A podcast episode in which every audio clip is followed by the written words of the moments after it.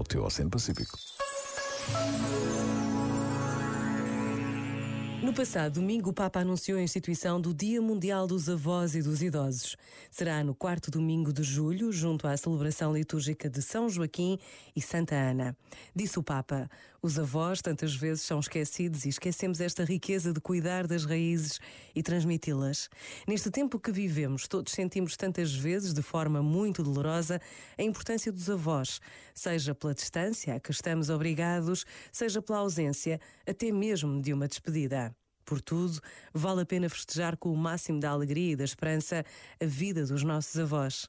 Por vezes, basta a pausa de um minuto para agradecermos a Deus o que temos ou tivemos.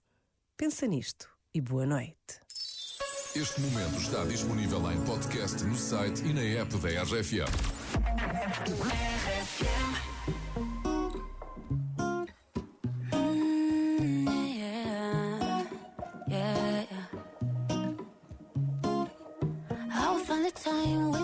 Timing. Cause you are on my mind, I hope that you don't mind it. You know that I want you, you know that I want you next to me. But if you need some space, I will step away. And I know it might sound stupid, but for me, yeah. I just gotta keep believing, and I've heard some say you will love me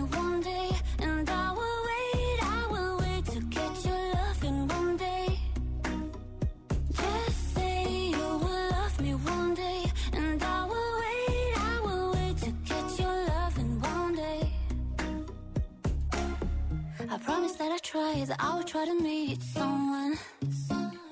And there's so many guys who told me I deserve someone. I wanna call you up, but maybe it will only make it worse. I guess that I just don't know what to do with myself. Cause I know it might sound stupid, but for me, yeah, yeah.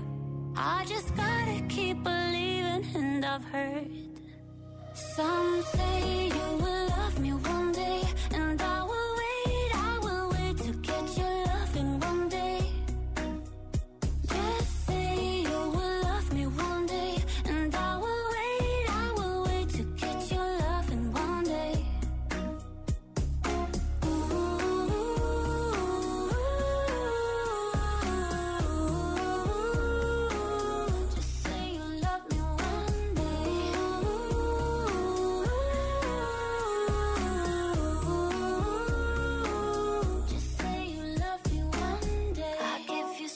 to the moon if it's what you